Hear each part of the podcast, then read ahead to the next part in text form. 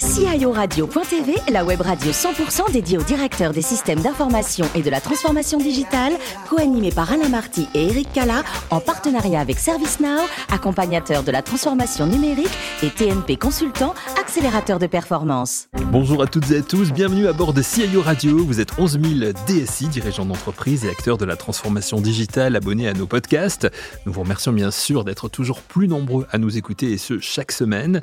Vous pouvez, je vous invite à le faire, réagir sur nos réseaux sociaux et notre compte Twitter, l'adresse CIO Radio-du-Bas TV. Pour co-animer cette émission, la directrice des équipes avant-vente pour la France pour ServiceNow, c'est Véronique Ricoben-Mira qui est avec nous. Bonjour Véronique. Bonjour. Et bien sûr, le directeur général de TNP Consultant qui nous accueille, Guy Le Turc. Bonjour Guy. Bonjour Eric. Véronique, Guy, nous avons le grand plaisir d'avoir aujourd'hui avec nous Hugues Gendre, DSI de l'UCPA. Bonjour Hugues. Bonjour. Bonjour. Merci de nous faire le plaisir de participer à cette émission. Un mot sur votre parcours avant d'aborder euh, vos missions à l'UCPA aujourd'hui. Vous êtes né, euh, Hugues, à Nantes en 1974. Niveau formation, vous faites un DESS Innovation Projet Management. À quoi est-ce que vous vous destiniez à ce moment-là? C'est toujours une période où on cherche un peu. Mais déjà, vous aviez en tête l'innovation, c'est ça? C'était un petit peu le Graal euh. L'innovation, c'est vraiment le, c'était vraiment euh, ce qui m'intéressait. Euh, c'est sûr. là où mes petits camarades, eux, se sont plutôt tournés vers l'industrie, moi, mes premières expériences professionnelles ont été vers la culture. Mhm. Donc, euh, ça se passe à Nantes d'ailleurs. Ça se passe à Nantes euh, et j'ai travaillé à la reconversion des anciennes usines LU en centre d'art contemporain. Donc vraiment très très loin de l'informatique dont on va parler aujourd'hui. Donc l'innovation, oui, voilà, le, le, fil rouge, euh, le fil rouge, l'innovation et la transformation des organisations et des entreprises. C'est le fil rouge de, de ma carrière pour l'instant.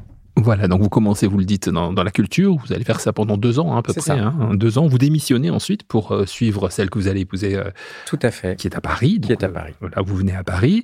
Alors d'abord, parce que vous avez une passion pour le bateau, on y reviendra probablement euh, tout à l'heure, mais vous faites pas mal de, bateaux avant en fait d'intégrer Bouygues Télécom où là, vous découvrez véritablement les systèmes d'information. C'est exactement ça. la découverte des systèmes d'information, c'est chez Bouygues, très bonne école euh, sur le sujet euh, des gros systèmes et puis également euh, toute la gouvernance des systèmes d'information, qui était vraiment le, cœur du sujet dans les années 2000 après, après les phases de start-up, parce que Bouygues, on oublie, mais c'était le petit troisième, le, le, petit dernier dans les télécoms, et de 96 à 2000, c'était vraiment la start-up la start-up télécom. Et donc, à partir de 2001, enfin 2000-2001, c'est la période, euh, l'âge de raison, donc la sagesse et euh, donc la gouvernance, euh, et en particulier la gouvernance dans les systèmes d'information.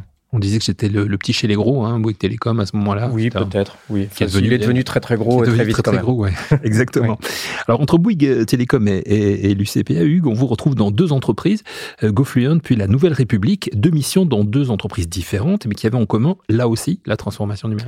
Là aussi la transformation. Oui, chez GoFluent, qui est une entreprise qui fait de la formation à l'anglais à distance avec des, euh, équipes dans le monde entier, des, euh, des, formateurs, donc euh, à l'anglais aux Philippines, aux USA, au Canada, et des apprenants dans le monde entier, les grandes entreprises du monde entier, avec une problématique industrielle, d'industrialisation. Voilà, là pour le coup, c'était une start-up une start-up qui a, qui a cru très vite et qui s'est retrouvée euh, aussi euh, coincé par son système. Donc là, une grosse problématique euh, de qualité de service et donc une la, réarchitecture de, du système d'information au service de la qualité de service et du scale pour, cette, pour cette belle entreprise mondiale.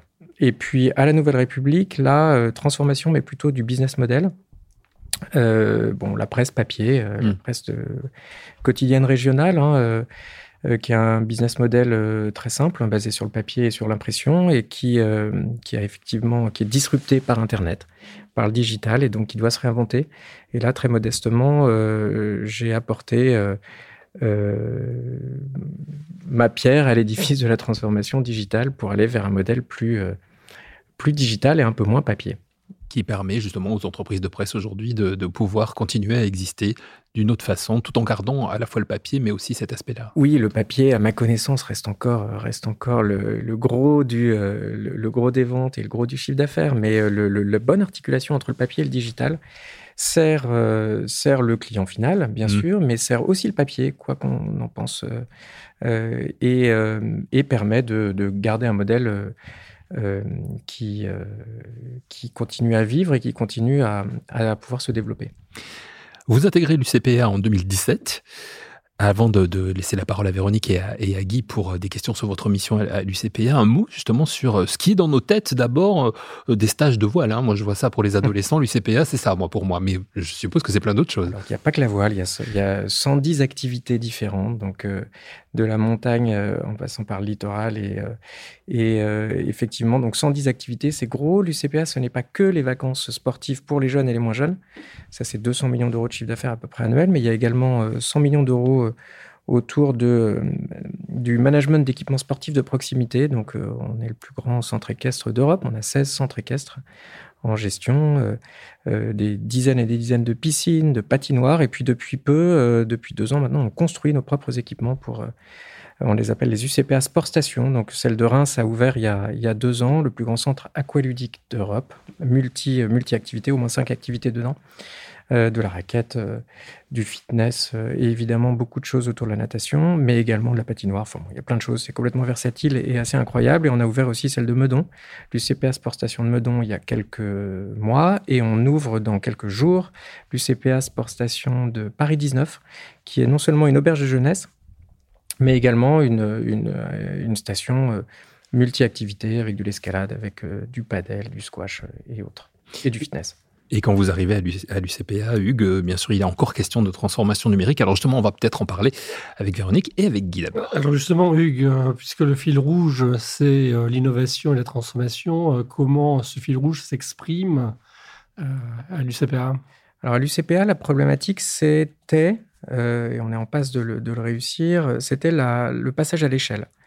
Euh, il y a quelques années, l'UCPA, c'était 100 millions d'euros de chiffre d'affaires en moins. Donc, en quelques années, on, a explosé euh, le, chiffre d'affaires. Alors, évidemment, il y a la petite crise du, Covid qui a fait un petit stop, hein, bien sûr. Mais euh, donc, l'UCPA se réinvente, se réinvente dans le, dans le monde du loisir. Euh, et dans le monde du loisir de proximité, donc je vous disais, avec les UCP Sportation, c'est pas rien, c'est des, on change de modèle. Hein. au lieu d'être en délégation de service public, on construit nous-mêmes et on, monte tous les, tous les dossiers euh, dans des partenariats publics-privés. On investit énormément, c'est des dizaines et des dizaines de millions d'euros. Il y en a 12 en construction. Donc euh, ça, c'est un des exemples de, du passage à l'échelle que doit réussir l'UCPA dans les prochaines années. Pour passer à l'échelle, c'est également le passage à l'échelle dans les vacances, dans le milieu des vacances. Euh, avec euh, la digitalisation des parcours, euh, les, services data-driven, enfin, tout, ce qu'on peut imaginer dans le, de ce que le marketing digital et de ce que la digitalisation peut apporter dans l'expérience avant, pendant et après du client. Donc, et, puis, euh, j'oublie aussi, mais il ne faut pas que j'oublie le, un troisième grand métier de l'UCPA, qui est le métier de la formation, et qui a été beaucoup mis à contribution ces deux dernières années pendant la crise du Covid.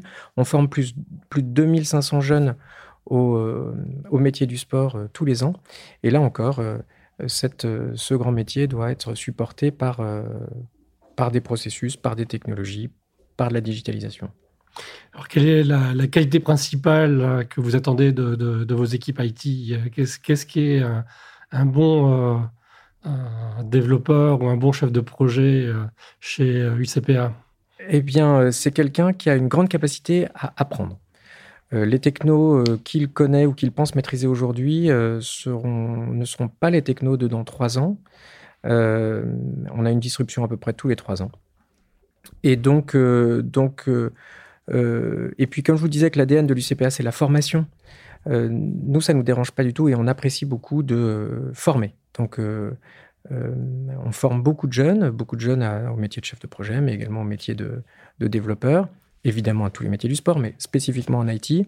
On forme, on forme à un mindset, un mindset d'apprentissage permanent, un mindset d'innovation, un mindset aussi où les exigences de sécurité, euh, de scalabilité, de, d'exploitabilité, etc., sont bien intégrés, euh, bien profondément et bien, bien structurellement.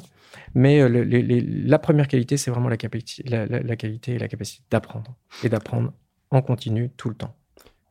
J'aimerais bien, oui, rebondir sur, sur ce sujet-là, parce que donc vous avez parlé de, de se réinventer. Dans, dans, votre, enfin, en tant que DSI, justement, donc vous avez votre équipe, mais vous avez aussi une collaboration avec les RH pour justement aider l'ensemble des collaborateurs à se réinventer et donc à se transformer. Comment, comment vous collaborez justement avec, avec la, la RH pour gérer cette conduite du changement? Alors, à l'UCPA, euh, il, faut, il faut bien comprendre que c'est une organisation. Alors, d'abord, on a une association. Hum. c'est la première chose. Une grosse association. Hein, quand on parle de 300 millions d'euros de chiffre d'affaires annuel, c'est une grosse association. Mais on est une association.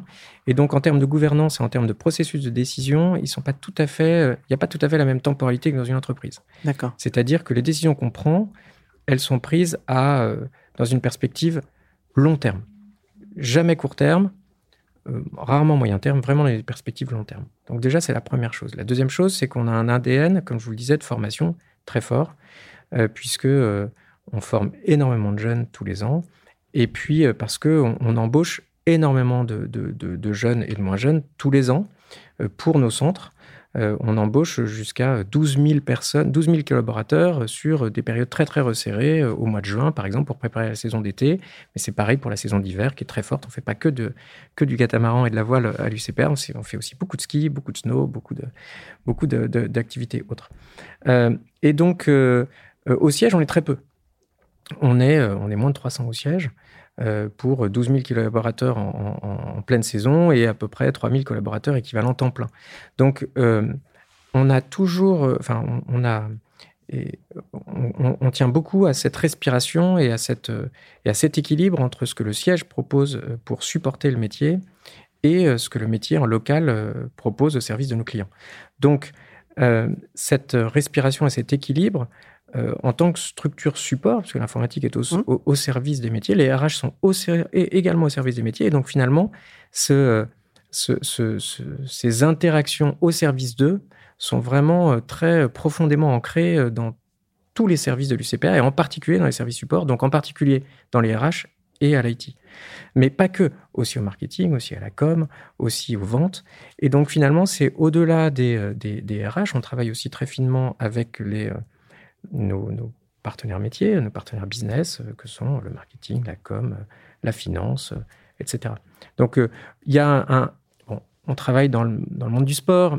c'est peut-être une gageure de dire qu'on a un team spirit très fort, mais c'est vrai. Le, le, COMEX a un, un, esprit d'équipe très fort et ça se ressent à, à tous les échelons. Donc, y compris dans l'accompagnement des collaborateurs, y compris dans le développement des collaborateurs. C'est beau.